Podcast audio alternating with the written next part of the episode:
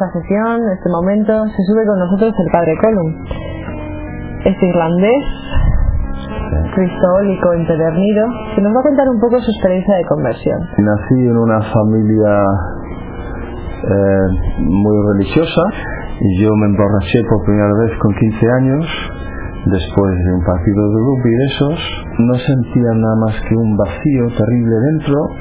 Me di cuenta de que los profesores que había tenido no eran hombres felices que realmente me inspiraban a nada.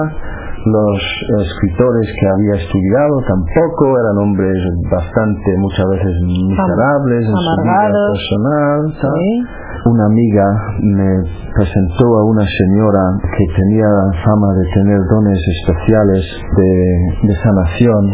Y ella empezó se puso se puso así y con la mano así yo tenía el brazo así puso la, la mano encima de mi brazo y empezó a rezar invocando el Espíritu Santo para que el Espíritu Santo le dijera cosas sobre la situación interior mía, lo que yo necesitaba oír de Dios.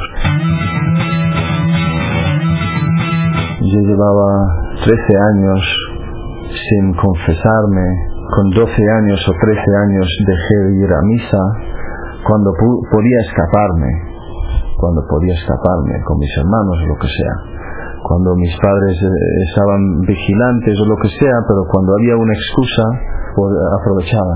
Todo eso estaba totalmente fuera de mis eh, parámetros, todo ese lenguaje. Y sí, me asustó mucho. Luego la amiga me llamó varias veces por teléfono porque yo sí decía después, esto es verdad, eso, todo eso es verdad, todo lo que ha pasado ahí, eso es verdad. Y durante unos tres o cuatro o incluso a lo mejor seis años volví a ir a misa los domingos, pero no más.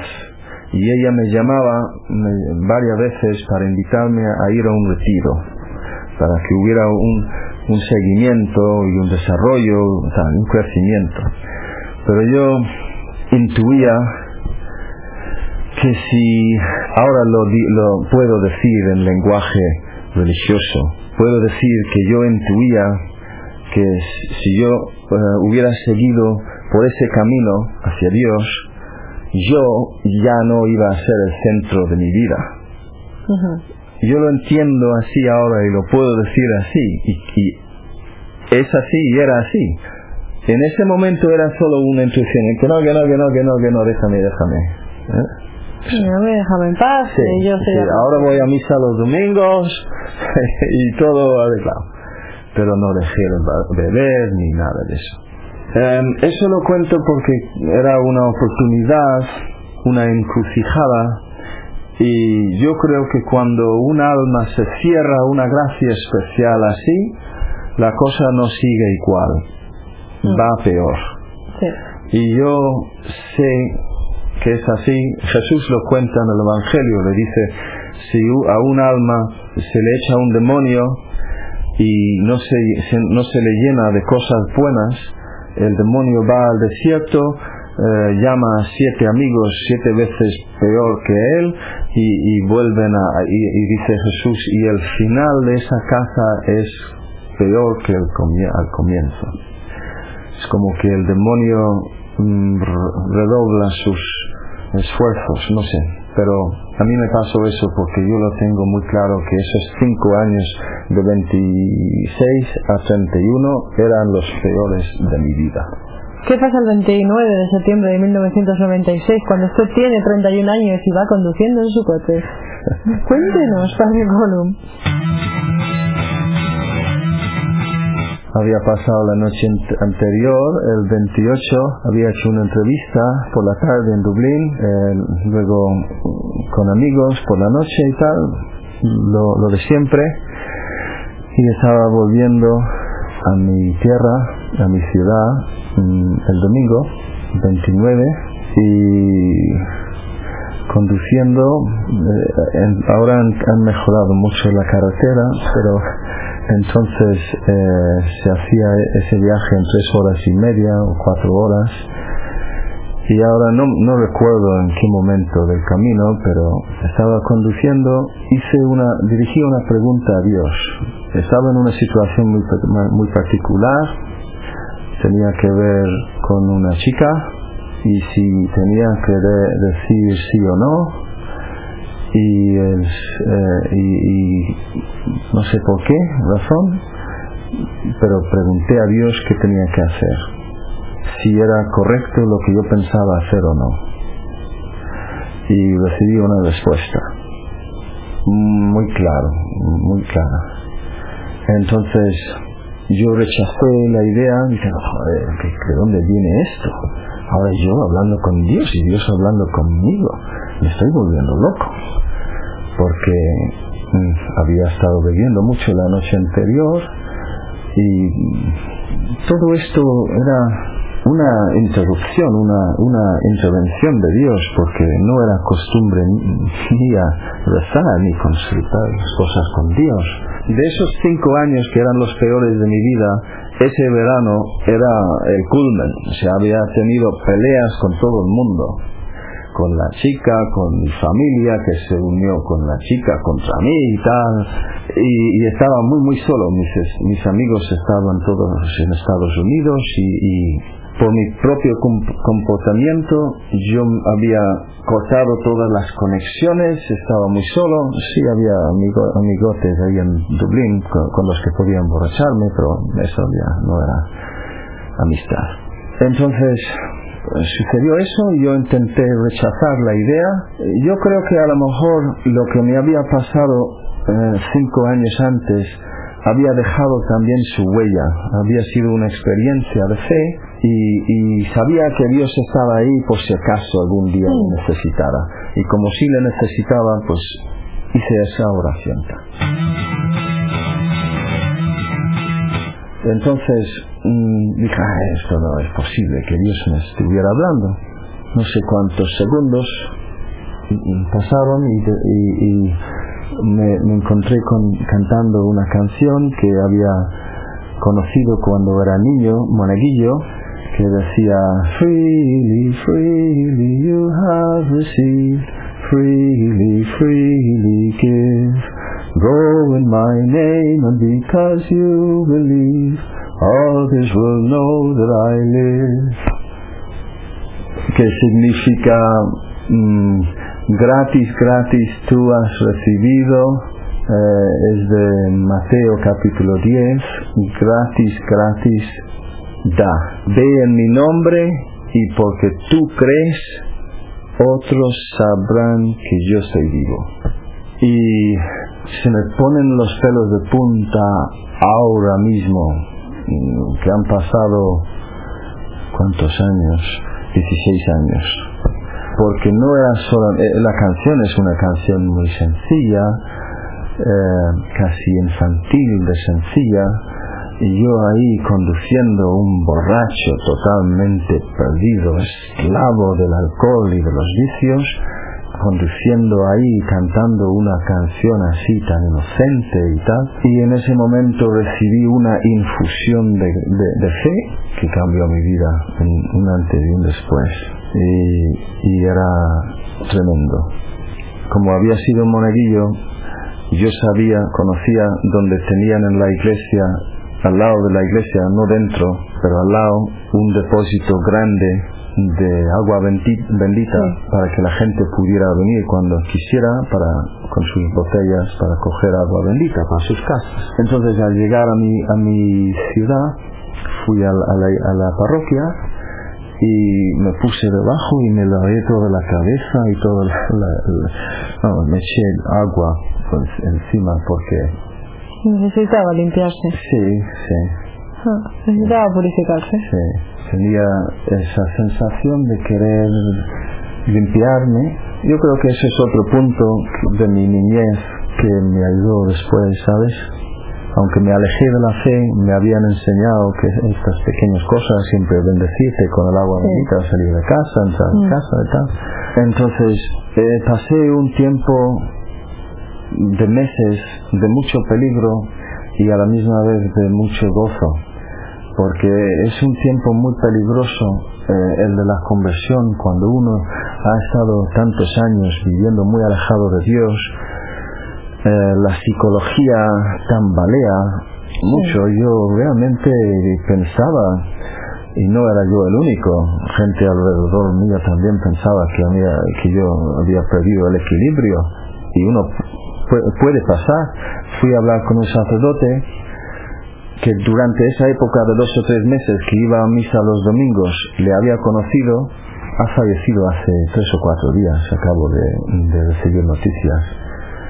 Pero yo le admiraba mucho desde lejos, eh, porque tenía una, un vigor varonil que me causaba envidia y que me impresionaba. Entonces fui a hablar con él y le pregunté, mira padre, me está pasando esto, creo que Dios me ha hablado, eh, ¿eso es posible? Y él me dijo, sí, sí, es posible, pero Dios no, cuando Dios te habla no te va a decir lo que a ti te gusta oír. Dios no, te va, no, se, pone a bailar cuando tú tocas la flauta, me dijo. Tú, eh, Dios te va a hablar, pero a, lo mejor no te va a gustar lo que te va a decir. Lo que yo te aconsejo es a leer las confesiones de San Agustín y, e irte al, monasterio de los trapenses que hay en Mount Mellory, en, el condado de Waterford, el condado vecino del, mío, pasar ahí un fin de semana en silencio, en oración, confesarte y leer las confesiones de San Agustín. Y eso fue una ayuda enorme. Estamos hablando ahora de octubre, noviembre, diciembre. Leí las confesiones de San Agustín con la boca abierta, literalmente. Eh, San Agustín describía con un lenguaje muy muy vivo, muy apasionado todo lo que yo estaba había vivido y estaba viviendo. Empecé a rezar mucho, yo, yo era en ese momento había dejado la enseñanza y este era lo que yo llamo mi fase Willy Wonka ¿Tenéis Willy Wonka aquí en España? Sí, tenemos Willy Wonka. Porque era, eh, ganaba la vida vendiendo chocolate, por una empresa de chocolates que se llama Cadbury's y yo tenía que viajar en coche de, de tienda en tienda haciendo mm, las órdenes, se dice. Sí, los pedidos. Sí, y entonces estaba en el coche mucho, mucho, mucho tiempo cada día. Y hay un, uh, un obispo norteamericano que se llama el obispo Fulton Sheen, creo que ahora es, venerable. Y, y hay muchas cintas de sus charlas y sus meditaciones. Entonces yo pasaba mm, mucho tiempo escuchándole a él en, en el coche eh, cuando pasaba una iglesia tenía la, mm, el deseo irresistible de aparcar y entrar y rezar y tal. Y una vez, al comienzo, mm, quizá a mediados de octubre, me pasó eso, entré en una iglesia, eh, al comienzo yo pensaba, pues esto lo arreglo como la última vez, vuelvo a misa los domingos y empiezo a ser buena persona, creyendo que podría pero mirando a Jesús clavado en la cruz, eh, me vino el pensamiento, si yo a este Dios, si, a un Dios crucificado, yo intento responderle con 45 minutos el domingo por la mañana y nada más, es una ofensa más encima de todas las que ya le he hecho. Y entendí que si no es todo para un Dios crucificado, no es suficiente. Entonces, con eso me empeñé a ir a misa todos los días, a rezar todos los días. Tampoco era yo empeñarme, era que Él me tocó el corazón y yo me enamoré de Él. Y entonces me llenó Él de su amor y de su gracia y así desde esa, desde esa plenitud pude rechazar ya el alcohol. No era rechazar el alcohol para conocer a Jesús, no era capaz era Él que, que se dio a conocer a mí, comenzando en ese momento en el coche y luego con muchas gracias muy grandes a, lo largo de esa fase y luego pues yo seguía yendo al bar de vez en cuando, pero ca- cada, cada vez menos, porque me había, aburría tremendamente. Me acuerdo que en una ocasión, la penúltima ocasión eh, que fui al bar fue, estábamos allí, llevábamos una hora hablando de un partido de fútbol, yo me aburría terriblemente y a los que estaban ahí alrededor les dije, oye, eh, ¿será verdad que Jesucristo era el Hijo de Dios y que, y que, y que murió en una cruz por amor a, a- a ti? Eh, le dije a uno, dirigiéndome a uno, que, que Jesucristo así era el Hijo de Dios y que murió en una cruz por amor a ti. Y él se, se puso así asustado y dijo, eh, se, se puso muy nervioso y luego volviéndose en sí, me miró enfadado y dijo, no se puede hacer preguntas así en el bar. Eso era la respuesta. era un tabú. Ya. Puedes hablar de fútbol, lo que quieras y más cosas toda la noche, horas y horas y horas enteras. Pero hablar de Dios, Sí. hablar del sentido de la vida, hablar de, de- de la posibilidad de que todo un Dios se ha hecho un hombre y, y se ha dejado clavar en una cruz por amor a nosotros, eso fuera. Entonces, un poco tiempo después, porque todos los, los demás también tenían la cabeza bajada y estaban en una sintonía total con él. Entonces yo cuando vino un momento para ir al servicio, pues me fui, ahí no volví. ¿Cómo sale el padre Column de este bar, de este bucle, de esta vida un poco oscura y descubre que realmente quiere ser sacerdote? Ese momento que he contado con la cruz, que era una llamada a la totalidad, era yo creo que ya mm, eh, parte del proceso de una llamada a la consagración. Y luego, al darme cuenta, de- después de tantos años esclavo mm, de tantos vicios, cuando empecé a confesarme y a rezar, para mi sorpresa descubrí que yo era capaz de vivir en castidad. Entonces, el tema del sacerdocio volvió a ser una, una posibilidad real, porque no era una imposibilidad, porque siempre yo le lo consideraba... La iglesia tiene razón en muchas cosas, pero eso de la moral es una cosa, de la moral sexual pide lo imposible, lo antinatural. Pues al ver con la- el poder de la gracia que yo podía vivir solo y, y casto, me abrió la posibilidad también de dar mi vida totalmente a Jesucristo como sacerdote.